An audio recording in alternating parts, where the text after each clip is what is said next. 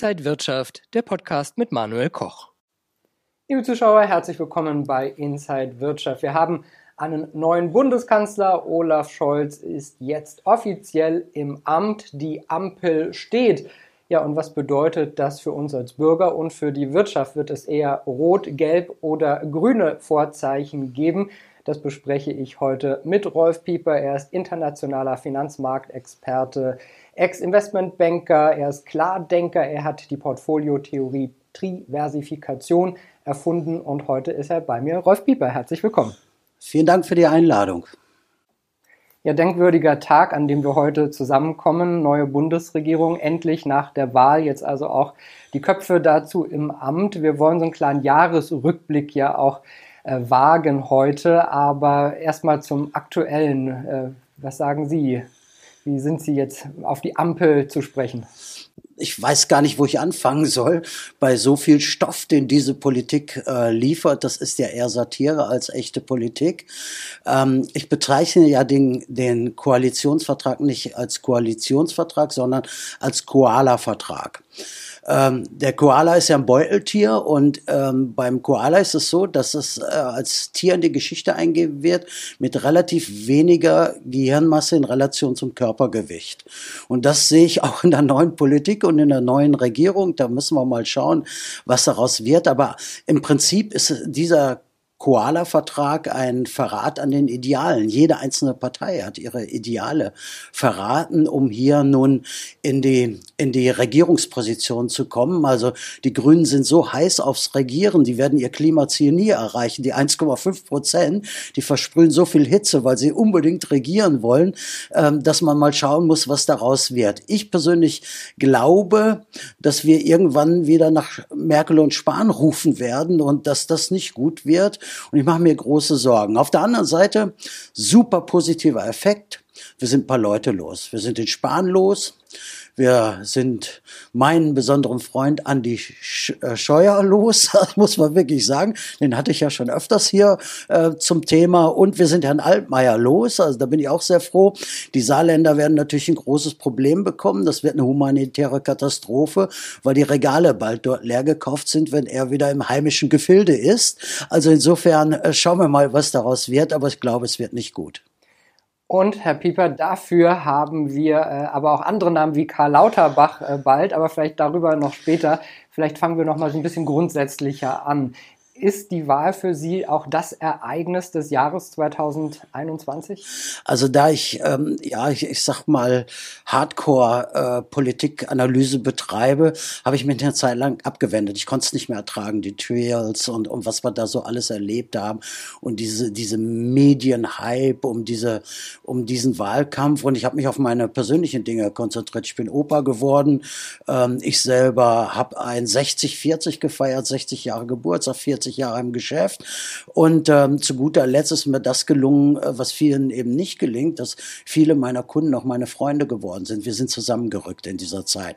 Und das ist sehr, sehr wertvoll. Ich betreue Kunden in 34 äh, Ländern dieser Erde. Das 34. Land ist kürzlich mit Südafrika dazugekommen. Und das waren meine Highlights in diesem Jahr. Denn das, die ganze Gemengelage ist, die macht einen ja depressiv. Corona hin, Corona her, Politik hin, Politik her. Es ist eine Gemengelage, die vielen, vielen Menschen große Sorge bereitet. Einmal im gesundheitlichen Bereich, aber auch im wirtschaftlichen Bereich. Und insofern habe ich meine Highlights woanders gesucht. Und dann haben wir ja jetzt neue Minister. Und dann schauen wir mal, was aus uns allen wird. Der Wahlkampf, äh, den haben wir alle gut im, im Blick, äh, mitunter andere Köpfe als jetzt dann äh, noch nach vorne geschoben werden, zumindest bei den Grünen. Wenn Sie den Wahlkampf und die Wahlthemen sehen und jetzt die Regierungsbildung, äh, was äh, für ja, ein Fazit ziehen Sie daraus? Haben Sie das Gefühl, dass da was Positives, Neues entstanden ist, dass ein Aufbruch stattfindet? Also bei dem, beim ersten Blick könnte man ja sagen, es wird positiv. Ne? Aufbruchstimmung und Fortschrittsprogramm und wie der Koala-Vertrag sonst noch so heißt. Ich muss allerdings sagen, beim tieferen Hinblick ähm, manchmal ganz große Sorgen. Stellen Sie sich doch mal diese Ministerriege, äh, schauen Sie doch mal da ist. Also ich bin froh, dass der Yeti aus Bayern uns äh, erspart äh, geblieben ist. Ich hatte so immer im Kopf, Kopf, der wird Verkehrsminister und kommt mit dem Lastenfahrrad vor, vor den Reichstag gefahren. Das hatte ich im Kopf. Aber ich tue auch jedem Yeti in Himalaya äh, sehr weh, weil ich äh, die Yetis als fortschrittlicher ansehe als ihn. So, und dann haben wir jetzt Cem Özdemir einen Veganer als Landwirtschaftsminister, das ist doch wohl mal ein Knaller. Die Landwirte werden im Dreieck laufen, so einen äh, als Landwirtschaftsminister zu haben. Da mache ich mir ganz, ganz große Sorgen. In, in, in der nächsten äh, Reihe, ähm, und da merkt man, dass man in der Politik auch nichts gelernt haben muss, ja, Claudia Roth. Staatsministerin für Kultur. Ist das nicht eine blendende Besetzung? Auch da muss ich sagen, ähm, äh, es, es, hat ja, es, also die, die Koalitionsverhandlungen haben ja gut begonnen. Worüber haben die als erstes gesprochen? Über Cannabis. Und jetzt musst du dir die Birne so zudröhnen, damit du das, also ich bin froh, dass es legalisiert wird. Dann mein Alkoholkonsum hat exponentiellen Verlauf und jetzt kommt Cannabis oben drauf, weil ich das alles nicht mehr ertragen kann, ja. Und dann, zu guter Letzt, die Überraschung, zwei Tage vor Vereidigung, Herr Klabauterbach wird Gesundheitsminister. Ja, ich hatte schon Sorge, er lässt sich umoperieren, um die Frauenquote, äh, um die Frauenquote zu erfüllen. Dann hätten wir eine Carla Lauterbach als Gesundheitsministerin gehabt. Er ist ein Gesundheitstaliban. Ich halte den für maximal gefährlich. Und wenn sie dann die weitere Ministerreihe durchgehen, muss man sagen, ich habe große Sorgen um unser Land, also Deutschland. Ich sag's mal ganz hart, ich glaube, Deutschland ist jetzt ziemlich am Arsch. Aber muss man sich jetzt nicht Sorgen machen um die deutsche Talkshow-Landschaft? Wer sitzt dann abends bei äh, Lanz, Anne Will, Sandra Maischberger noch, wenn Karl Lauterbach jetzt Minister ist? Ja, der, der Programmdirektor hat echt große Probleme. Hart aber fair, Maischberger, Anne Will und wie sie heißen, äh, werden natürlich ähm, leere, äh, leere Seele haben, weil, weil Karl ähm, ähm, oder Carla äh, dann nicht mehr am Start ist. Ja, und man muss ja sagen, vor dem hat seine eigene Ex-Frau gewarnt. Ja, auch eine studierte äh, Dame, auch im Ärztinnenbereich. Sie hat gesagt, der ist wir, der Mann, den dürft niemals zum Minister Minister machen. Und jetzt haben wir ihn zum Minister. Das wird ähm, heftig, heftig, heftig. Ähm, sie hat es ausdrücklich gesagt im Interview, hoffentlich wird er nicht Minister und jetzt ist er Minister. ja. Und ähm, äh, der Lanz wird es auch schwer Der wird ja einsam. Der war ja bisher in der WG mit dem Lauterbach. Jetzt wird er einsam. Jetzt muss er sich einen neuen Partner suchen. Ähm, ich denke, für Altmaier ist kein Platz, aber gucken wir mal, vielleicht zieht ja Spahn ein. Es gab jetzt gerade ein, eine wichtige Entscheidung vom Bundesverfassungsgericht und viele haben kritisiert, dass das wichtigste Gericht des Landes so lange still war und äh, so lange auch gebraucht hat, um sich mit dem Thema Corona zu beschäftigen. Es gab viele Klagen äh, wegen der Schließung, wegen der Lockdowns, anderer Dinge und das Gericht hat sich nun äh, endlich, muss man sagen, dazu geäußert. Ja, da nehme ich gleich zur Stellung. Wir haben doch die wichtigsten noch in der Regierung vergessen. Wir haben einen Kanzler mit äh, Gedächtnislücken. Das müssen wir uns einfach mal vorstellen. Cum-Ex, Wirecard, die Warburg Bank und schwupps, auf einmal haben wir eine Aktienrente. Das alte Netzwerk schlägt gnadenlos zu, ja. Und über unsere Außenministerin haben wir ja auch noch gar nicht gesprochen, ja. Da muss man einfach sagen, bisher haben ja nur wir über sie gelacht, zukünftig die ganze Welt. Sie bekämpft das Fliegen und als Außenministerin, wie, wie will die mit der Rikscha anreiten oder was auch immer. Also ich, ich, ich kann das gar nicht mehr ertragen, was so los ist. Was ich nicht ertragen kann, um auf Ihre Frage zu kommen, ist natürlich Entscheidung des Grundgesetzes. Für mich gilt 2G und 2G ist für mich das Grundgesetz. Und da sind ja im, in, in Karlsruhe mittlerweile in der Richterschaft Menschen angekommen, die von der Politik eingesetzt sind. Dudesfreunde von Angela Merkel, ähm, und ähm, äh, sehr, ja, ich, ich denke mal, nicht mehr unabhängige Menschen. Und deswegen ähm, äh, Advent, Advent, das Grundgesetz brennt. Und das ist zurzeit die aktuelle Situation. Ich meine, ganz, ganz große Sorgen. Die Urväter unserer Verfassung äh, drehen sich im Grabe um, was hier gerade passiert mit den Urteilen. Und das ist äh, eine bedenkliche Entwicklung.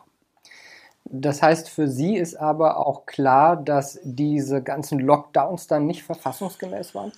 Ähm, ich, für mich ist klar, dass sie nicht verfassungsgemäß sind, weil ähm, die, die Betrachtungsweise, die draufschau, ist eine falsche. Also erstmal ähm, die Unversehrtheit des Körpers ist eine Geschichte und auf der anderen Seite die Freiheitlichkeit ähm, der Persönlichkeit. Äh, es ist richtig, dass Maßnahmen ergriffen wurden. Äh, ich denke, es leugnet niemand, dass es eine schwere Krankheit gibt, nennen wir es mal so.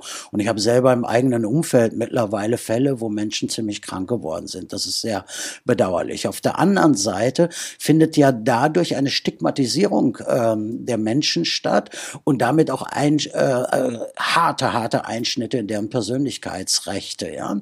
Und ähm, äh, wenn Sie heute die, die auf der Meinung sind, schauen Sie sich den Fußballer an äh, von Bayern München, ja, was wie der Junge, der Kimmich durch die Gegend getrieben wird, wie wie freilaufendes Wild, was angeschossen werden muss, dann sehen Sie, wie unsere Gesellschaft ist. Ein Mensch mit einer anderen Meinung ist mittlerweile ein Feind. Er ist nicht mehr Teil der Gesellschaft und diese Stigmatisierung findet in der großen Breite statt. Und da hat äh, das, ähm, der Gerichtshof in Karlsruhe diesem ganzen Treiben Rückendeckung gegeben. Ja. Und das ist sehr schlimm. Jetzt sind wir mitten in einer vierten Welle. Es wird wieder über Maßnahmen diskutiert und man hat das Gefühl, hat man irgendwie nicht aus den vorherigen Wellen gelernt. Und äh, vor allen Dingen auch wieder im Gesundheitsbereich, dann geht es neue Impfungen, dann sind wieder nicht genug Impfungen irgendwie da, dass alle Leute, die an der Schlange anstehen, ihre Impfungen bekommen. Äh, auch gerade Ex-Gesundheitsminister Spahn stand da auch in der Kritik. Ja, zu, zu Recht, der gehört geteert und gefedert, der Herr Spahn. Das muss man einfach sagen, ja. Also einmal, wo kommt der her? Er ist Banker, ja. Was qualifiziert ihn? Nichts. Also ich bin auch Banker, ich kann ja demnächst dann auch Gesundheitsminister werden oder ich suche mir, ich löse den, den Baerbock ab, ja. Aber äh, am Ende des Tages muss man sagen, er hat ja äh, unser Gesundheitssystem in einen Wirtschaftsprozess gemacht. Er hat also versucht, Gewinnschwellen zu erreichen. Durch Einführung der Fallpauschalen, äh, viele Kliniken haben geschlossen, viele Betten sind nicht mehr da. Hätten wir all die Betten noch, die wir vorsparen gehabt haben, hätten wir diese Situation nicht. Da muss man sich klar, also dramatische Fehlentwicklung.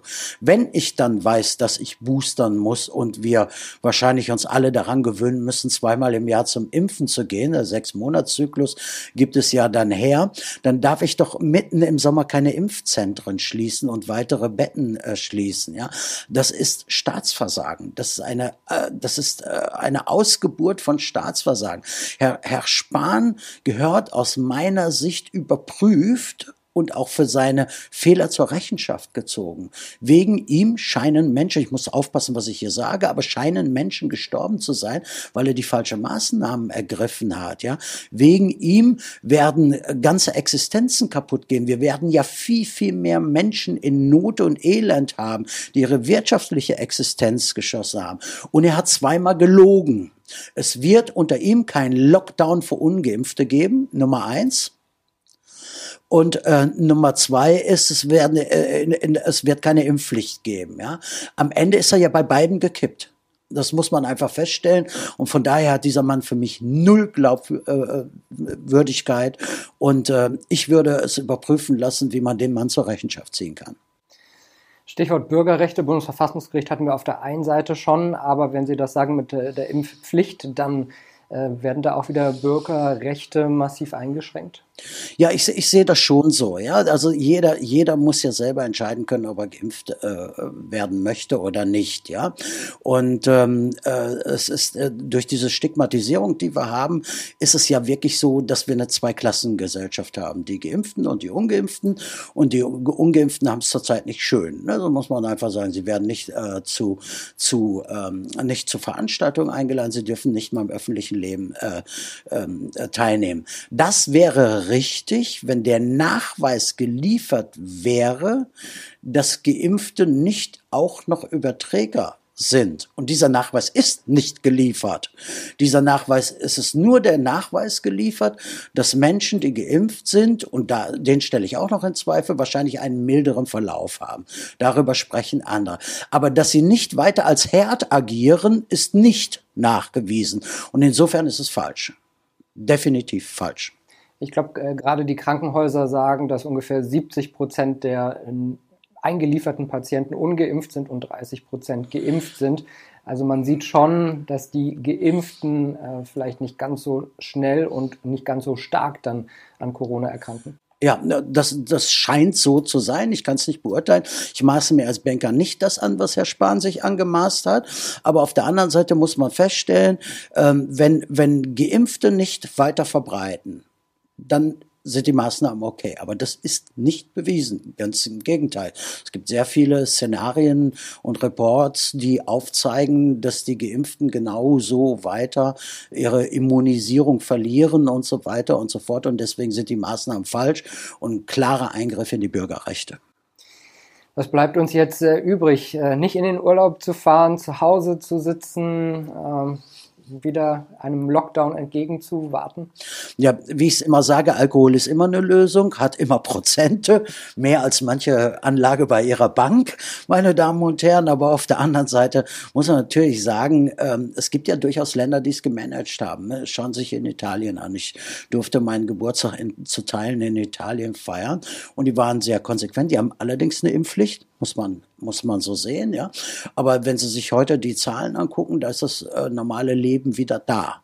Es gibt andere Länder, die es auch hinbekommen haben, aber dieses, dieses, dieser Eiertanz dieser Politik, die wir hier in Deutschland erlebt haben, mit klaren Falschaussagen, mit falsch getroffenen Maßnahmen, wird es uns Deutschen am Ende sehr, sehr schwer machen. Und das ist ja die Frage, ist es einfach politisches Versagen, ist es Staatsversagen oder ist es mehr? Ich sage Ihnen, es ist mehr. Äh, aber dafür, darüber können wir vielleicht gleich dann nochmal reden. Es gibt ja viel Kritik äh, und das finde ich auch sehr gut. Nun geht es aber so weit, dass sogar äh, Fackelträger vor das Haus der Gesundheitsministerin in äh, Sachsen war das, glaube ich, gezogen sind. Ja. Also bei aller Kritik, wie weit darf das dann gehen, dass man, dass sich so ein Widerstand da aufbaut? Ja. Also das sind natürlich falsche Maßnahmen. Das sind, sind, ein paar Verwirrte, die da mit der Fackel loslaufen und sich an irgendwelche alten Zeiten äh, erinnern. Das halte ich für falsch. Ja, aber ich halte es richtig, dass Widerstand sich organisiert. Also als ich Herrn Söder vor ein paar Tagen gehört habe, hat er ja gesagt, also zukünftig werden die Chats kontrolliert und so weiter und so fort. Ähm, das ist doch auch eine Einschränkung der Demokratie. Demokratie. Also wir wollen einschränken, dass Menschen sich untereinander austauschen anonymisiert. Das ist doch ähm, äh, ein Thema und das muss möglich sein. Sonst sind wir ja in der alten DDR, ja, und die Stasi wagen äh, in dem Mittel, Einsatz der Mittel gegen gegen äh, das, was zurzeit möglich ist, ein Dilettantenladen, ja. Also da möchte ich mache ich mir schon Sorgen. Also es muss Widerstand organisiert sein. Ich habe ja wirklich mal anfangs so als Satirepartei die Leckmuschelpartei äh, äh, in den Raum geschmissen mit der Leck mich Bewegung. Sie können sich gar nicht vorstellen, wie viele Menschen sich bei mir melden und sagen, Pieper, lass uns Widerstand organisieren organisieren. Die Leck mich Bewegung ähm, hilft uns ähm, und da, da, muss ich einfach überlegen, ob ich ähm, das mache. Also ich werde irgendwas tun. Also ich werde das dem nicht zuschauen, was zukünftig auf uns zukommt. Ähm, und alle, die die mithelfen wollen, bitte bitte bei mir melden. Die Leckmusche Partei. Die Zeit ist gekommen für die Leck mich Bewegung. Dann lass uns mal den Widerstand dort organisieren wenn man jetzt nochmal wieder eine Etage höher geht und schaut, äh, wie die Gesellschaft sich auch verändert, muss man sagen, der Mittelstand ist irgendwie dann auch der Verlierer dieser ganzen Sache? Ja, ganz, ganz klar und eindeutig. Der Mittelstand erlebt ja zurzeit viele Angriffe. Ähm, der größte Angriff war natürlich der Ur-Lockdown. Da muss man einfach mal so zur Kenntnis nehmen. Und im Rahmen dessen haben ja viele auch Fördermittel bekommen diese Fördermittel haben sie dann versteuert und haben jetzt die Aufforderung bekommen, sie zurückzuzahlen. Ja, also das ist da unglaublich in der Zeit, wo wir wieder vor einem Lockdown vermutlich stehen. Ja, und ich habe sehr, sehr viele Mittelständler, die wirklich aus einer gut gesicherten Existenz mittlerweile in Not geraten sind, aus der Veranstaltungsindustrie. Beispielsweise haben wir einen ganz großen Messebauer als Kunden, ja, der, der der ist am Ende, der, der Kerl. Ähm, ich habe Menschen aus der Gastronomie, Restaurants, Hotels, ähm, also wirklich äh, in, in der breiten Dienstleistung auch vertreten. Ähm, die einzigen, die, glaube ich, zurzeit nicht leiden, ist das Handwerk. Da ist zurzeit viel Geld unterwegs und die sind, die haben volle Auftragsbücher, aber der Rest hat ein ganz, ganz großes Problem. Erstens keine Lobby in der Politik das ist politisch gewollt, dass es keinen Mittelstand gibt. Zweitens wirtschaftliche Not. Und es gibt eine neueste Studie, die ist letzte Woche erschienen äh, von einem Institut und beschreibt auch, dass der Mittelstand der größte Verlierer der aktuellen Situation ist. Und insofern denken viele Mittelständler auch darüber nach, komplett auszusteigen, was ja auch eine Möglichkeit ist. Und denen helfe ich auch gerne. Aussteigen heißt ja dann sogar auswandern. Und äh, ich glaube, da überlegen viele wirklich, was sie machen könnten und wo sie hingehen könnten. Ja, das ist so, also ich habe unglaublich viele Anrufe und, und Mails und so, Pieper, wir haben äh, unter uns gesagt, die Schnauze voll von Deutschland, wir wollen hier weg. Dann muss man natürlich ähm, hinterfragen, wo willst du denn eigentlich hin? So, äh, soll es Südamerika sein, Paraguay, soll es äh, Nordamerika sein, Kanada, die USA, soll es Skandinavien sein? Einige meiner Kunden sind bereits nach Schweden gegangen. Ähm, die, die Frage stellt sich, wie mache ich es geschickt? Also erstmal muss jedem klar sein, ich verliere mein soziales Umfeld. Das ist eine harte, harte Zäsur. Der zweite äh, Schritt ist natürlich, mache ich steuerlich alles richtig? Wegzugsbesteuerung, Welteinkommensbetrachtung und so weiter und so fort. Und da wusste ich mir nicht anders zu helfen, muss ich wirklich sagen. Also da habe ich nicht die Expertise in der Tiefe. Ich habe mittlerweile ein Team um mich drauf äh, herum äh, gebaut in meiner Expertenmanufaktur, die genau diese Beratungsleistung übernehmen. Also die können nicht sagen, in welches Land äh, es geht, aber sie können sagen, wenn du in ein gewisses Land gehst, was musst du machen, ja? Und das gleiche gilt auch für Verpacken von Vermögenswerten, Immobilien und so etwas. Wenn dann schon Immobilien da sind, möchte ich die ja nicht angreifbar machen und dafür habe ich ein Team geschaffen. Wir haben da sehr schöne gesellschaftliche Durchführungswege und ähm, ich bin froh, dass es Menschen gibt, die ich kenne, die so eine Expertise haben. Wir haben ja auch öfter schon über Ihren Plan B gesprochen äh, um Alternativen und auch um das Licht, äh, um das Land Liechtenstein haben wir schon ein paar Mal gesprochen. Sind das Dinge, die jetzt auch gerade wieder vermehrt bei Ihnen nachgefragt werden? Un unfassbar, diese Nachfrage. Vor drei Wochen ist ja ein Artikel erschienen in der Süddeutschen äh, Zeitung. Liechtenstein, der Zukunfts-, äh, der Zufluchtsort für Superreiche. Ja? Und ähm, das ist in der Tat so. Es gibt allerdings auch große Hürden, um nach Liechtenstein irgendwas im Banking zu machen. Und ich äh, helfe ja jedermann, ja. Abseits der Finanzmärkte, rein im wahren Wirtschaftssystem, kann ich Menschen helfen, Vermögenswerte in Liechtenstein zu sichern. Ganz legal, aber mit einem guten Durchführungsweg. Und das hat Hochkonjunktur, muss man wirklich sagen. Und der Plan B, ähm, dann auch zu betrachten, wie diversifiziere ich horizontal und vertikal, ähm, habe ich Währungsdiversifikation da drin sind, Sachwerte mit da drin und so etwas, hat sich rumgesprochen. So kann es ja nur entstehen, dass ich Kunden weltweit habe, ohne einmal Werbung gemacht zu haben. Ich mache ja keine Werbung und habe trotzdem Kunden äh, weltweit ähm, äh, in 34 Ländern. Also das, das wirkt zurzeit. Ich habe Hochkonjunktur mit meinem Beratungsteam, habe das auch erweitert, ähm, habe, habe ein paar junge Menschen mit ins Beratungsteam hineingenommen, die mich unterstützen und schon mal so ein bisschen Vorselektion, damit wir den Plan B richtig machen. Aber es hat Hochkonjunktur mehr denn je. Wenn Sie äh, überlegen, Herr Koch, als wir zu Anfang der Pandemie hier äh, gesessen haben, ja, was da mittlerweile raus geworden ist. Äh, damals war der Plan B fertig, die Diversifikation war fertig und jetzt haben wir so eine Verbreitung. Und jetzt ist auch Liechtenstein gehypt, weil komplett schuldenfrei der Finanzplatz äh, to be. Und ähm, das organisiere ich für jedermann und ähm, gibt sehr, sehr viele, wie ich schon sagte, zu meinem Geburtstag, unglaublich viele Menschen, die mittlerweile in, in einer gewissen Community sind, ja. Und eines möchte ich auch noch sagen: Wir machen nicht diese ganzen. Äh, ich habe äh, versucht mal so zu analysieren, was machen meine Mitbewerber, ja. Und ich muss ja ähm, nur äh, am nächsten Morgen mal einen Suchbegriff sofort handeln in meinen E-Mail-Account eingeben. Es ist ja unfassbar, was da zurzeit für eine Marketingmaschinerie äh, läuft. Und da sind wir komplett weg. Es gibt äh, People's Business Face-to-Face-Beratung, kein Honorar am Anfang Anfang. Jeder hatte das Recht auf eine kostenfreie Erstberatung und ich lasse die Leute in Ruhe. Ich gängel niemanden. Ich mache nicht jetzt sofort handeln und tschakka tschakka und der neue Coin ist da und den ganzen Mist machen wir einfach nicht. Wir lassen die Leute in Ruhe, arbeiten analytisch, machen einen Plan und das hat in der Tat Hochkonjunktur.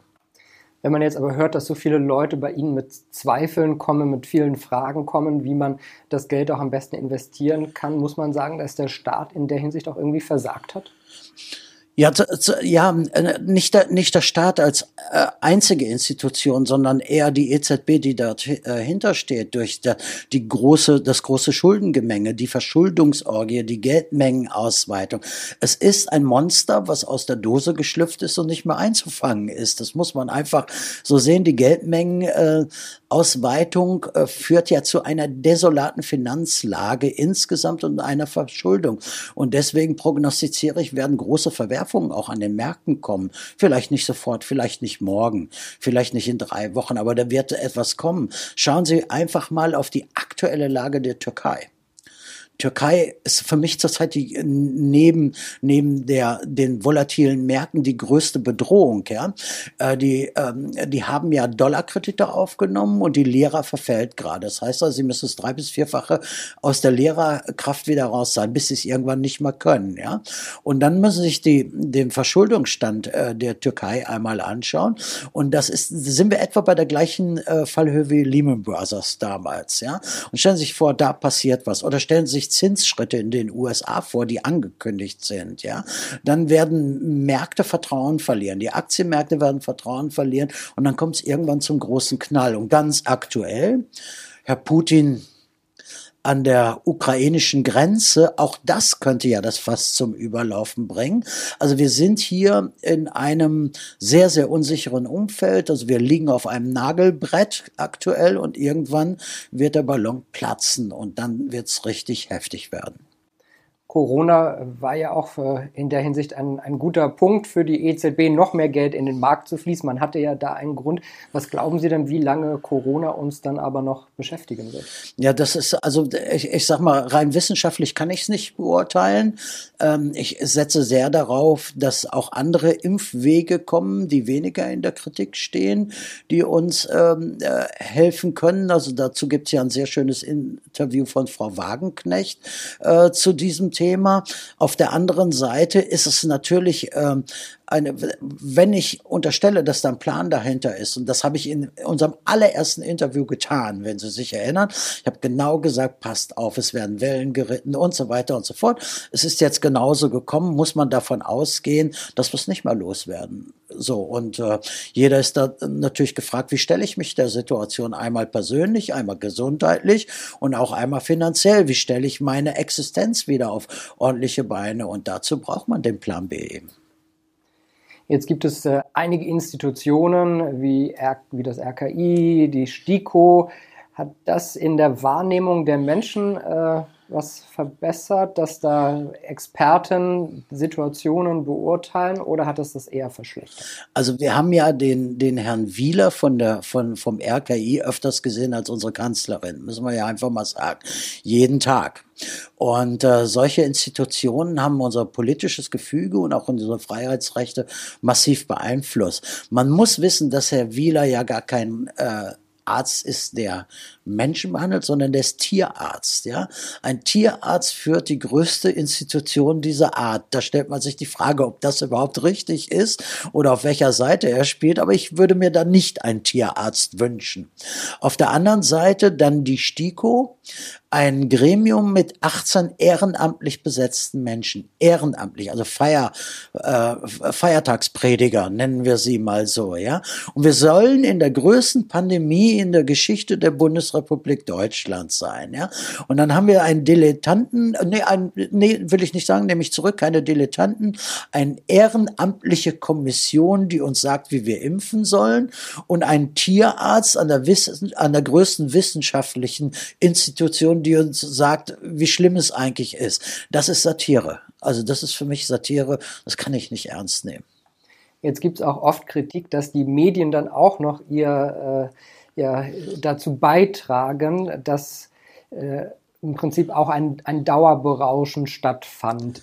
Äh, haben Sie auch das Gefühl, dass vielleicht ein bisschen einseitig und äh, nicht kritisch genug äh, berichtet wurde?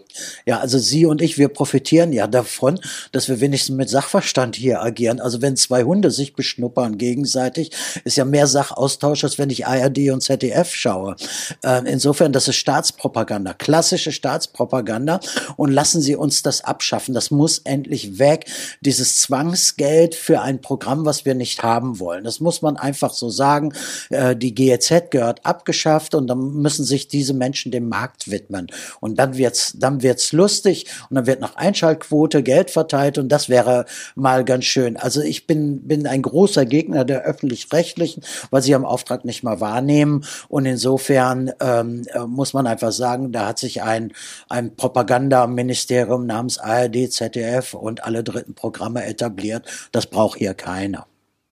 In der Wirtschaft ist es so, wenn ein Manager einen Fehler macht, muss er dafür haften, zumindest äh, eigentlich, denn da gibt es ja auch wieder Versicherungen, die das dann äh, übernehmen. Aber müsste man eigentlich überlegen, dass Politiker auch mehr haften für das, was sie machen?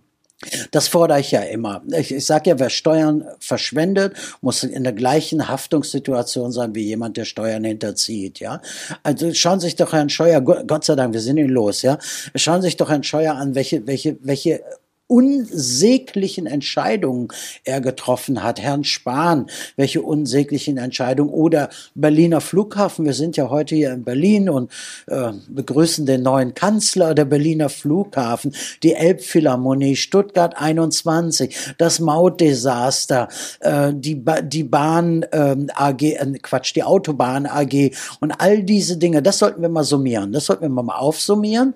Und dann muss es möglich sein, dass es dort wie eine Manager Managerhaftung äh, der Politiker auch in die Haftung genommen wird. Ja, ähm, da, könnte man ja sogar ein Scoring einführen. Für gute Leistung das Volk beurteilt ihn, kriegt er mehr Geld und für schlechte Leistung muss er haften. Und äh, diese Haftung kann man ja versicherungstechnisch organisieren. Es gibt Länder, die versichern Politiker. Ja, dann müssten wir das müssten wir es auch tun. Dann haben wir das ja. Wenn sie sich dann der Haftung entziehen, dann kann das Volk sie abstrafen durch Abwahl. Ist ja kein Problem. Aber es ist wenigstens nicht der wirtschaftliche Schaden Schaden da, der jetzt da ist. Und das ist im Managerbereich klar geregelt und das muss in der Politik auch her. Mehr Verantwortung. Und da muss man gucken, wo sind diese Leute eigentlich her, die jetzt Politik machen? Die haben sich ja so von der Lebenswirklichkeit der Menschen entfernt. Das ist eine Politikerkaste, die haben keine Sorgen, die wissen nicht, wie es ist, wenn man tankt. Äh, die haben ihre Fahrbereitschaft dort, ähm, die wissen nicht, wie man seine Umsatzsteuervoranmeldung äh, macht. Die wissen im Prinzip nichts, was ähm, den normalen Bürger so täglich äh, trifft. Also auch wenn Frau Merkel jetzt sich ein paar Turnschuhe gekauft hat, muss man nicht sagen, dass sie weiß, wie es im normalen Leben ist. Da hat sich eine Kaste etabliert und die sind so weit weg ähm, von der Wirklichkeit der Menschen wie der Mars von der Erde aber die können jetzt dann auch legal Cannabis rauchen. Vielleicht entspannt das die Situation bisschen. Ja, wie ich eingangs sagte, also dann lass uns alle hier bekiffen und dann können wir es vielleicht besser ertragen. Ich bin sagen, wenn es eine Impfpflicht gibt, muss es auch eine Cannabispflicht geben. Ich bin komplett dafür. Dann äh, können wir wenigstens zugedröhnt äh, uns hier äh, die Rechte nehmen lassen. Machen wir das und dann, also wer Impfpflicht will, muss auch Cannabispflicht äh, einführen. Die SPD spricht äh, oder hat in der Vergangenheit immer sehr mit den Gewerkschaften gesprochen. Jetzt hat man das Gefühl, na gut, äh, irgendwie ist es so ein bisschen still geworden, auch äh, bei der Kirche. Was sagen Sie? Haben Gewerkschaft und Kirche da noch äh, großen Einfluss? Ja, ich bin mal gespannt, wie Sie sich zur, zur neuen Wahl äußern. Also Scholz ist ja so, schon sehr gewerkschaftsnah oder er tut zumindest so, ja. Ähm, also man muss ja auch sagen, die Gewerkschaft ist ja eine Solidarität ähm, der Arbeiter, der Arbeiterklasse, nennen wir es mal so, ja.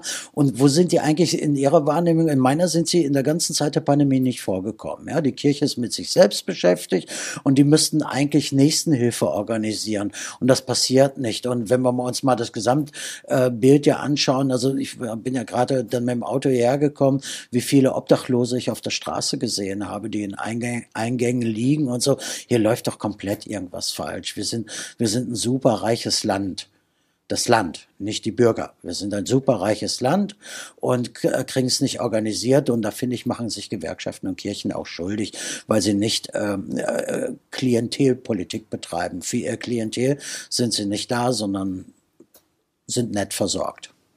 Was hilft dann? Müsste man so eine Art äh, Great Reset-Knopf drücken, um irgendwie nochmal bei Null anzufangen oder woanders anzufangen? Ja, Roosevelt hat ja äh, gesagt, also Politik ist nicht zufällig, alles folgt einem Plan, ja. Und ich glaube in der Tat, da gibt es ja sehr viele äh, Kollegen von mir, die da sehr intensive Videos auch zu geben. Klaus Schwab wird da immer genannt mit seinem Great Reset. Ich glaube wirklich, dass wir auf dem Weg dorthin sind. Also ähm, da ist, da ist, ähm, da sind welche kräftig im Hintergrund äh, unterwegs. Ähm, und äh, das können sie auch, die haben ein Machtspiel zurzeit am Start, was unvergleichlich ist. Einmal im Digitalbereich und einmal im Finanzbereich. Ne? Der Digitalbereich, da sind ja die, die Alphabets und die Apples und all diese, welche Macht die zurzeit ausüben und auch Macht über, über hunderte von kon anderen Konzernen, die wieder im Zulieferbereich sind, Amazon und so weiter und so fort. Und auf der anderen Seite ähm, ähm, die Finanzwirtschaft, da um mal BlackRock zu nennen oder Vanguard oder Fidelity, die Konzerne kontrollieren, die Aufsichtsratposten haben, haben und so weiter und so fort. Und äh, da läuft ein schlimmes Spiel und da, deswegen glaube ich an den Great Reset. Wir laufen da in keine, keine gute äh, Situation. Politik ist da, ähm, aber es gibt viel größere, viel, viel gigantische Netzwerke hinter der Politik. Und das sind die, und da müssen wir uns alle ganz, ganz große Sorgen machen, denn die haben ähm, Weltherrschaft. Das muss man einfach sagen. Wenn Sie sich anschauen, was BlackRock an der Asset hat, ja, dann müssen Sie einfach mal feststellen, das Bruttoinlandsprodukt äh, der gesamten EU reicht nicht aus, um da einen Gegenpart zu stellen, ja. Und wenn Sie sich so die Marktkapitalisierung von Apple anschauen, dann ist die größer als äh, die Marktkapitalisierung von Deutschland, äh, nein, Entschuldigung, von Italien, ja. Und all das sind alles Fehlentwicklungen. Da haben sich Machtzentren entwickelt, die wirklich auch Macht ausüben. Und wenn wir dann so eine Corona-Situation haben und Sie bestellen sich eine Pizza und bei Lieferando muss über einen holländischen Konzert 20 Prozent in die USA abgeführt werden, bei Amazon das Gleiche, dann sehen Sie ja auch, dass wir ausgeplündert werden. Das halte ich für ganz, ganz schlimm, eine ganz bedenkliche Entwicklung, aber es ist nicht mehr aufzuhalten. Und deswegen glaube ich an den Great Reset. Worüber wir noch gar nicht gesprochen haben, ist äh, die Ära Merkel. Die geht jetzt nach 16 Jahren zu Ende. Wie fällt denn da Ihre Bilanz aus? Ja, äh, bei Frau Merkel war ja, wenn ich recht erinnere, Zuwanderung, Bildung und Digitalisierung auf der Agenda. Ich glaube, wir müssen nicht lange drüber reden, was davon geklappt hatte und was nicht geklappt hat, nämlich nichts müssen es einfach mal so sehen. Wir haben das geringste private Haushaltsvermögen aller Bürger in Europa. Wir haben die höchste Kinderarbeitslosigkeit auf der Welt, eine der höchsten Kinderarbeitslosigkeiten auf der Welt. Wir haben die geringste Eigentumsquote im Eigenheimbereich und ähm, wir haben ein desolates Bildungssystem. Das ist in 16 Jahren Merkel entstanden. Ja, wenn, gehen Sie mal in Schulen rein, was da äh, los ist. Wir haben die höchsten Ausfallstunden von Unterrichtsstunden in, in, äh, in Europa. Ja, und all diese Geschichten, ja, ähm, Hallenbäder, Freibäder sind zu, äh, Fußballplätze gibt es nicht mehr und so. Und dann muss man einfach mal schauen, was ist eigentlich passiert. Deutschland ist nach wie vor ein reiches Land, hat aber zunehmend arme Bürger.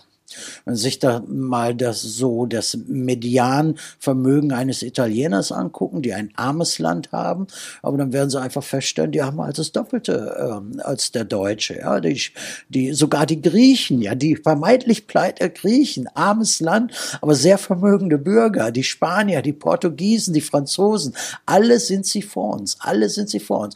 Und das ist eine Schere, die ähm, entstanden ist in der Ära Merkel. Und das muss man einfach einfach nüchtern, nüchtern mal so sehen, ja.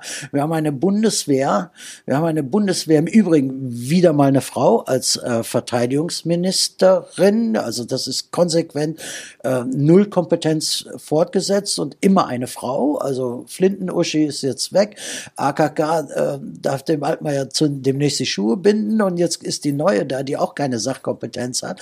Eine desolate Situation. Und da muss man einfach sagen, in der Ära Merkel haben die Leute sich daran gewöhnt, die ruhige Hand von Frau Merkel zu genießen.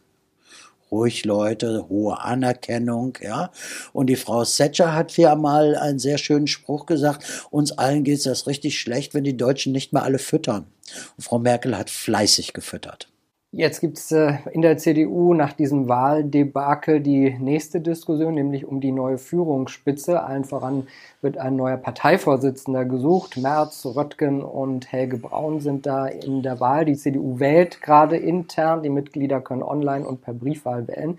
Und noch vor Weihnachten wissen wir dann, wer der neue CDU-Chef wird. Äh, glauben Sie, dass die CDU dann nochmal die Chance hat, wieder aufzusteigen? Also die äh, CDU hat ihren Status als Volkspartei schon mal verloren. Das müssen wir einfach mal feststellen. Und sie hat nach außen gezeigt, auch im Übrigen in der Ära Merkel, welches Demokratieverständnis sie eigentlich hat. Sie hat nämlich eine gewisse Clique wählen lassen, damit, ich sag mal, Merkel-kritische Menschen nicht in die CDU-Führung kommen. Das konnten wir ja mit meinem Kollegen aus dem Sauerland, Friedrich Merz, feststellen. Ja? Und auf der anderen Seite muss man einfach sagen, es ist ja die Union, es ist ja nicht nur die CDU, sondern auch die CSU, ja. Wenn, wenn wir das, wenn wir mal auf die Summe aller Wähler gehen und nicht nur die, die gewählt haben, ist die Partei äh, knapp im zweistelligen Bereich. Das müssen wir uns mal vorstellen, ja. Die CSU wird nicht mal mehr fünf Prozent erreichen. So weit sind wir. Wenn das Herr Strauß äh, äh, mitkriegen würde, wird den Söder auspeitschen. Ne? Also muss, muss man so, also die, die CDU wird es schwer haben ähm, sich als Einheit wieder zu formieren. Sie wird es leicht haben in der Kritik der neuen Regierung. An einem Tag wie heute darf ich das sagen. Die bieten so viel Angriffsfläche, diese neue Regierung. Da bin ich mal sehr gespannt, äh, äh, wann die ersten Schüsse kommen. Aber die CDU kann es nur schaffen, wenn sie auf der einen Seite die bürgerliche Mitte vertritt und auf der anderen Seite auch die Mittelschicht vertritt. Sie muss Klientelpolitik machen und nicht den äh, Halbsozialismus von Frau Frau Merkel, dann hat sie eine Chance. Bei der SPD hatte man ja auch gedacht, dass äh, die in der Versenkung irgendwie schon fast verschwunden ist und jetzt ist Olaf Scholz Kanzler geworden. Also es besteht schon noch die Möglichkeit, dass die CDU ja dann auch wieder ein bisschen hochgeht. Ja, äh, zum, zumindest haben sie Einigkeit gezeigt. Ne? Also die SPD war sehr geschlossen im Wahlkampf, das muss man, muss man so feststellen. Und äh, ähm, da gibt's ja in, in, der, in der Führung äh, äh, die Dame, die ja noch Parteivorsitzende ist, die haben sie einfach weggesperrt. Den Künast haben sie in Ketten gelegt äh, und, und ein paar haben sie halt weggesperrt. Die waren merklich ruhig. Ja? Sie haben Geschlossenheit gezeigt und äh, das ist es. Also das war die ruhige Handpolitik, eine Fortsetzung äh, von der Merkel-Politik. Der, er steht ja auch schon mit der Raute dort, äh, unser neuer Kanzler. Und insofern ähm, war das wahltaktisch in Ordnung. Ja? Aber die anderen waren auch zu schwach. Nehmen Sie doch Herrn Laschet. Schauen Sie sich Herrn Laschet einfach mal an. Der ist einfach mal nichts, ja. Und ich muss mir Sorgen machen. Also meine, meine Firmenzentrale in Deutschland ist ja unweit von Aachen. Und da hatten sie uns erst den Schulz geschickt für die SPD und jetzt den Laschet für die, für die CDU. Und beide sind, äh, nachdem sie große Politiker waren, nichts mehr, ja. Hinterbänkler geworden. Und da muss ich gucken, dass das nicht auf mich überschwappt. Ein anderes äh, interessantes Thema, was wir auch in diesem Jahr schon besprochen hatten, waren die Beraterhonorare, die in der Politik gezahlt werden. Und da muss man manchmal schon äh, große oder macht man manchmal schon sehr große Augen, was da auch für Summen gezahlt werden. Ja, das ist ja genau das Thema, was die Kritik an der aktuellen Politik ja auslöst. Wir haben ja keine Kompetenz in den Ministerien, also müssen sich Kompetenz einkaufen. Herr Seehofer beispielsweise hat eine halbe Milliarden an Beraterhonorare ausgegeben. Manche Ministerien so 200 Millionen und so weiter und so fort. Und dann gucken Sie sich mal an, wer dahinter ist, so eine Price Waterhouse Coopers und EY und wie sie alle heißen, die waren ja auch schon auffällig bei Wirecard und all diese Dinge und das geht einfach so nicht. Das ist Steuergeldverschwendung. Ja, ich muss Kompetenz im eigenen Haus äh, organisieren und ähm, wenn Sie mal den den neuen starken Wirtschaftsberater von unserem äh, Kanzler sich anschauen, dann werden Sie feststellen, das sind Ex Goldman Sachs Berater. Ja, ist da irgendwas mit, mit ja, Cookies. Ja, genau, genau. Ne? Und, äh, und da muss man sich doch Sorgen machen, äh, dass da wieder sich eine Kaste ausbreitet, die alles tut, aber nicht das Wohl des Bürgers berücksichtigt. Ein anderes Thema, worüber wir auch schon mal gesprochen haben, aber ich äh, denke, es gehört auch in den Jahresrückblick, ist das Gendern. Ich weiß, das ist auch ein Thema, was Sie gerne angehen. Äh, gendern Sie schon fleißig, Herr Pieper? Ja, also für mich ist Gendern Vergewaltigung der Sprache. Also im Land der Dichter und Denker, die würden sich alle im Grabe rumdrehen, was hier zurzeit läuft. Aber ich ziehe mein Positives daraus, ja. Ähm, äh, alle, alle Texte, die mit Sternchen versehen sind, die auf den ersten Blick gegendert sind, lese ich nicht mehr. Also insofern muss ich nicht mal so viel lesen. Ich habe sehr schön viel Freizeit bekommen und ich, ich kenne auch wirklich keinen in meinem Umfeld. Und ich bin ja mit Ernst Wolf, Professor Polleit und den ganzen ganzen Kollegen viele unterwegs, ja, äh, die diesen Mist mitmachen. Das muss man einfach so sagen. Also ich kenne keinen klar denkenden Menschen, der freiwillig gendert, ja, und insofern einfach in die Tonne kloppen und sich um die wichtigen Themen in Deutschland kümmern. Wir hatten dieses Jahr auch einige traurige Themen wie die große Flut. Äh, noch immer sind viele Existenzen bedroht. Die Leute haben ihre Häuser verloren, müssen Weihnachten jetzt woanders verbringen. Es stellt sich die Frage, muss man das oder sollte man das wieder aufbauen? Sollte man äh, woanders hinziehen? Äh, wie sehen Sie dieses Thema? Ja, es ist ein zweiter Punkt des Staatsversagens. Ja, also äh, Staatsversagen 2.0. Einmal man hat im Vorfeld ja die Warnsysteme abgeschafft. Sirenen wurden zum Beispiel äh, abgeschafft. In der Gläubigkeit, dass die Leute nachts das Handy unterm Kopfkissen haben und gewarnt werden können. Ein grandioser, grandioser Fehler. Dann hat man erkannt, dass sie kommt und es ist nicht ausreichend gewarnt worden auf den anderen Kanälen. Dann ist es eingetreten und ich habe einige Kunden auch, die in dieser Region wohnen und die bedauerlich auch, auch Menschenleben im Umfeld verloren haben, die Existenzen verloren haben, ihre Häuser verloren haben. Und dann gab es eine Welle, die fand ich sensationell, nämlich Bauern, Mittelständler, Unternehmen haben sich zusammengeschlossen, haben diese erste Hilfswelle losgeschickt. Super, super, super. Die haben sich gekümmert. Manche sind mittlerweile äh, Facebook-Stars geworden und so etwas. Toll gekümmert. Also Menschen für Menschen. Wunderbar. Es hat so lange funktioniert, wie der Staat sich nicht eingemischt hat. So, dann kamen ja die unsäglichen Szenen. Jeder Politiker hat seinen Kopf in die Kamera dort vor Ort gehalten, weil wir waren ja mitten im Wahlkampf und man musste sich dort zeigen. Manche haben sich da auch als lächerlich dargestellt. Und dann haben wir die Situation, dass reguliert wurde und auf einmal war die private Seite der Hilfe nicht mehr so vertreten. Ganz im Gegenteil. Ich habe Freunde aus dem Bereich des Karnevals, die haben versucht, dorthin, aus Köln dorthin zu fahren, wollten helfen und dann standen Beamte da, haben reguliert, dass sie nicht mal reinkommen. Und das Größte und Schlimmste am Staatsversagen ist, den Menschen Versprechen zu machen und sie nicht zu halten. Die Leute haben eine Soforthilfe zugesagt bekommen in einer lächerlichen Höhe. Die Lufthansa hatten wir mit Milliardenbeträgen gerettet und die Leute haben da so einen Millionenbetrag zugesagt bekommen, ja. Dann ist das revidiert worden auf einen zweistelligen Milliardenbetrag und die Leute haben darauf gehofft. Viele von denen haben immer noch keine Fördermittel erhalten. Viele von denen wissen nicht, wie sie Weihnachten verbringen. Viele von denen können, haben keine Heizung. Viele von denen stehen am, am Ende ihrer Existenz und viele von denen haben auch aufgegeben, ja. Und das ist Staatsversagen. Hier hätten wir zusammenhalten müssen. Man hätte private Initiativen fördern müssen. Äh, stattdessen machen wir Spendengalas und niemand weiß, wo das Geld hinfließt. Auch das ist ein Thema, denn die Leute sagen, bei mir ist noch nichts gelandet. Das müssen Sie sich einfach mal anhören. Und das ist ein ganz schlimmes Kapitel in der Geschichte der Bundesrepublik Deutschland. Und äh, auch da wird wieder Politikerhaftung, niemand zur Rechenschaft gezogen. Ein auch eher trauriges Kapitel war äh, die Situation in Afghanistan. Die Truppen wurden abgezogen und schwupps waren die Taliban zurück in einer Geschwindigkeit, die sich, glaube ich, niemals jemand hätte vorstellen können. Ja, ich habe auch, auch, auch nicht drüber, äh, das, ich habe es mir nicht vorstellen können, dass es so etwas geht, ja. Und dann muss man ja einfach mal äh, gucken, das ist ja ein mutwillig herbeigeführter Machtwechsel, ist ja nicht zufällig. Und er wird auch die nächste Flüchtlingswelle ähm, auslösen.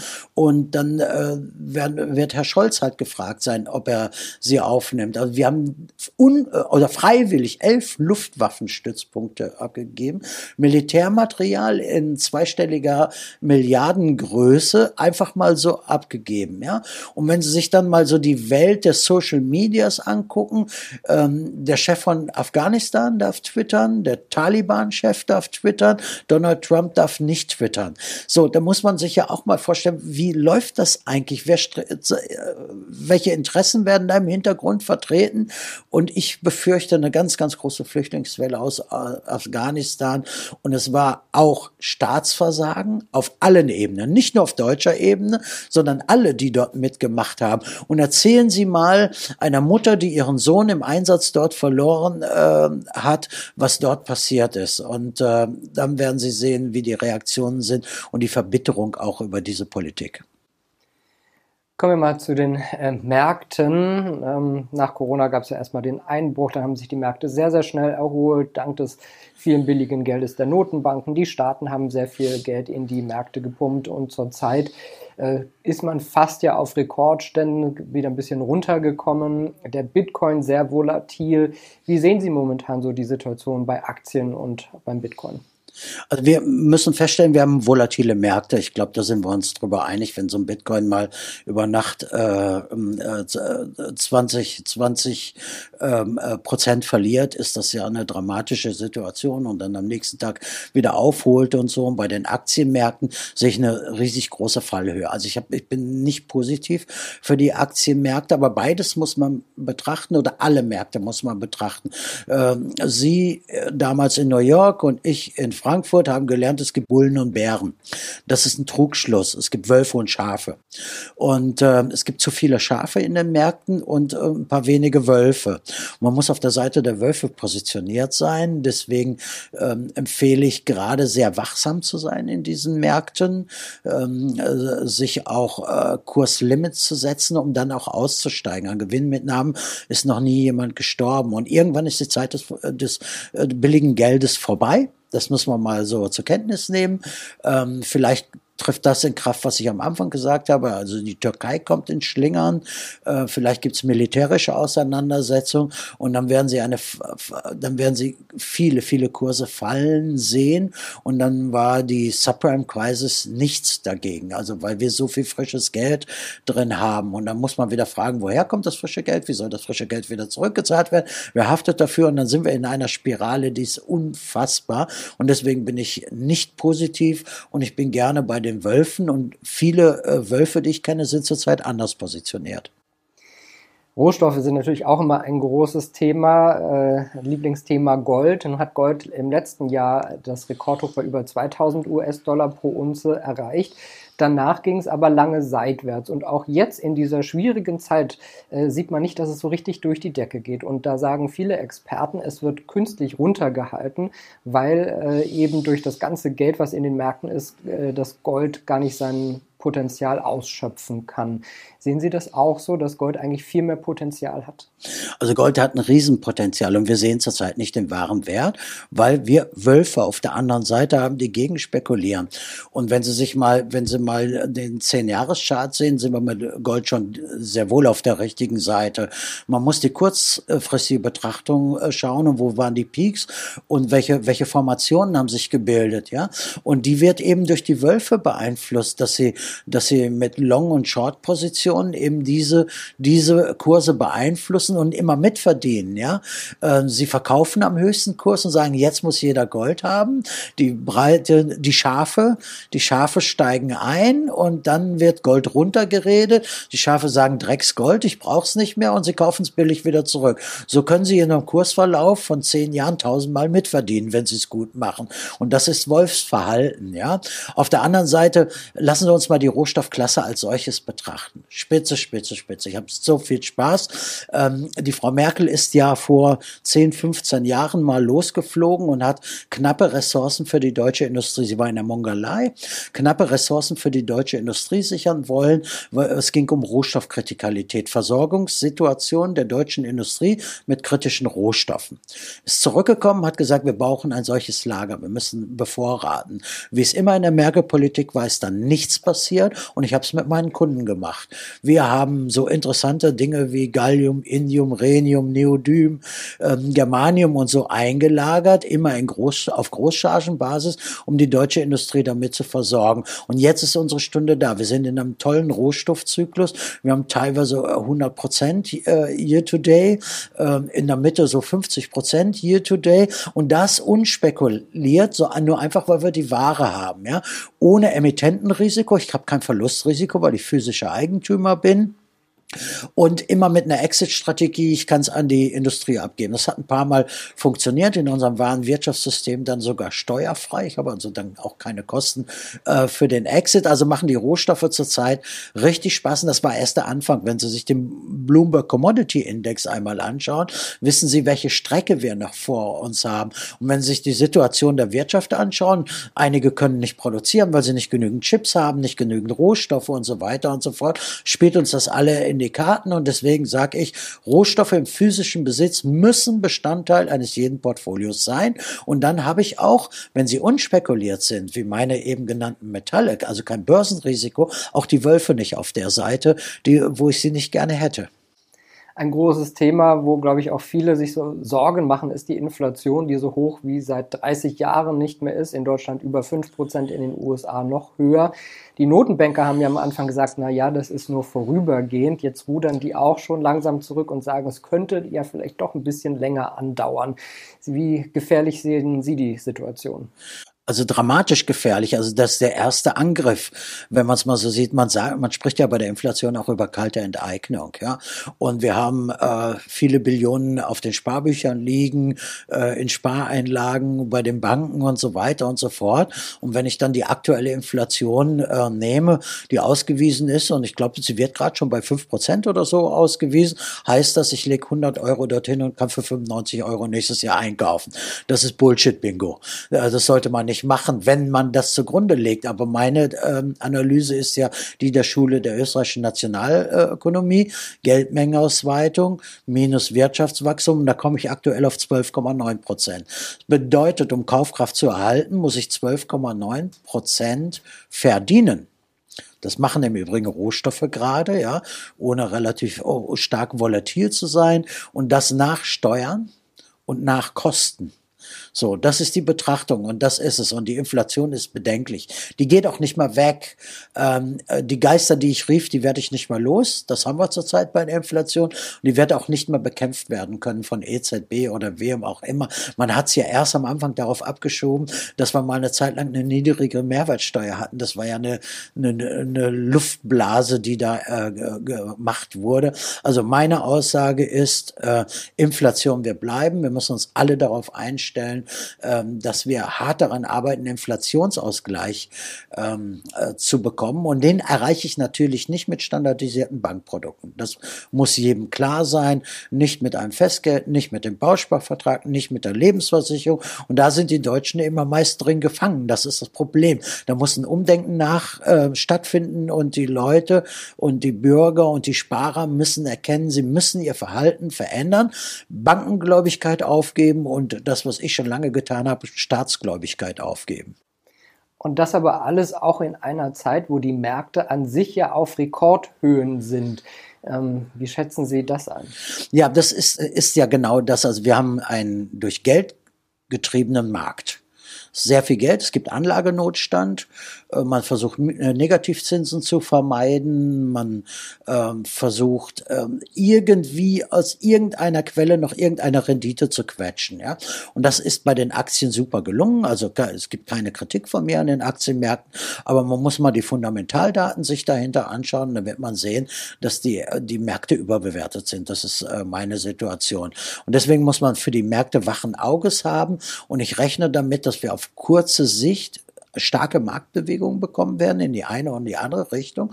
Und dann wird das große Erwachen kommen. Deswegen muss man sehr, sehr, sehr wachsam sein. Viele sagen, um Altersarmut dann zu verhindern, wäre auch eine Immobilie sehr gut. Ist das aber überhaupt der richtige Zeitpunkt, wo die Immobilienpreise ja so auch dramatisch durch die Decke gegangen sind? Das ist ja das Problem, dass wir ähm, Anlagenotstand haben und dann habe ich mir halt einen günstigen Kredit geholt und habe eine Immobilie gekauft und diese Immobilienpreise explodieren zurzeit. Ich sage, es ist eine Immobilienblase. Schauen wir mal, ob sie auf kurze Sicht schon platzt, aber dauerhaft wird sie platzen. Da, das Problem an der Immobilie ist aber nicht die Immobilie selber, sondern das Problem ist das Anlageverhalten der Deutschen. Die meisten aus dem Mittelstand, die ich berate, haben eine ganz, ganz große ähm, äh, Ballung von Immobilien in ihrem Portfolio. Bis 75 Prozent und sowas und haben nicht in der Breite gestreut. Das heißt also, wenn ein politischer Angriff auf die Immobilie kommt oder ein Marktangriff auf die Immobilie, habe ich ein Klumpenrisiko dort. Und das gilt es zu vermeiden. Also deswegen rate ich davon ab, Immobilien aktuell zu kaufen, weil wir die höchsten Preise ever haben. Also das ist schon der Wahnsinn. Und ich rate sogar dazu, das Immobilienportfolio zu überprüfen. Denn wenn ich jetzt mit, als Gewinnmitnahme noch ähm, Geld mitnehmen kann, um dann ein Klumpenrisiko zu, zu verringern, würde ich aus den Immobilienmärkten aussteigen oder mit Teilen zumindest aussteigen. Jetzt haben wir so viel von Ihnen gehört. Was können denn Zuschauer vielleicht tun, die das Gefühl haben, ich möchte meine Finanzen anders aufstellen, ich möchte mir da mehr Gedanken machen, vielleicht auch mehr diversifizieren? Ja, aber es ist ja so, wir machen ja heute einen Jahresrückblick und sind ja quer über die Dörfer gegangen mit unseren Themen. Von dem neuen Kanzler bis hin zur, zur Flut äh, im Ahrtal äh, und in anderen Regionen. Ähm, jeder sollte erstmal wachsamer werden. Ich berate auch einige Bürger aus der ehemaligen DDR neue Bundesländer, die sind viel, viel wachsamer in der Wahrnehmung dessen, was die Politik tut. Also sei wachsam, lieber Bürger. Nummer eins. Zweitens, mach dir für dein Leben einen Plan. Drittens, mach dir für deine Finanzen einen Plan. Und wenn du da nicht weiterkommst, melde dich bei Pieper, denn das mache ich mit dem Menschen. Und dann Costolani immer berücksichtigen. Ist keine gute Idee, in dem Land, in dem ich mein Einkommen beziehe, auch meine größten Vermögenswerte zu haben. Also eine Länderdiversifikation, Zugriffsgeschütz, physisches Eigentum. Und dazu stehe ich ja mit meinem Team bereit. Also planen, planen, planen. Also etwas handeln, bevor man, also agieren statt zu reagieren, bevor man gezwungen wird, ist das ähm, äh, Gebot der Stunde und immer schön kritisch bei der politischen Gemengelage sein. Und das, glaube ich, wird in den nächsten Jahren eine ganz große Rolle spielen sagt Rolf Pieper, der Chef der IEM, der Internationalen Expertenmanufaktur, Klardenker, ehemaliger Investmentbanker und der Erfinder auch der Portfoliotheorie Triversifikation. Vielen Dank, dass Sie heute hier in Berlin zu Gast waren. Ich danke auch. Und ihr, liebe Zuschauer, Dankeschön fürs Interesse. Ich hoffe, Sie konnten für sich einiges mitnehmen. Das war unser Jahresrückblick 2021. Bleiben Sie gesund und munter. Alles Gute. Und wenn euch diese Sendung gefallen hat, dann abonniert gerne den Podcast von Inside Wirtschaft und gebt uns ein Like.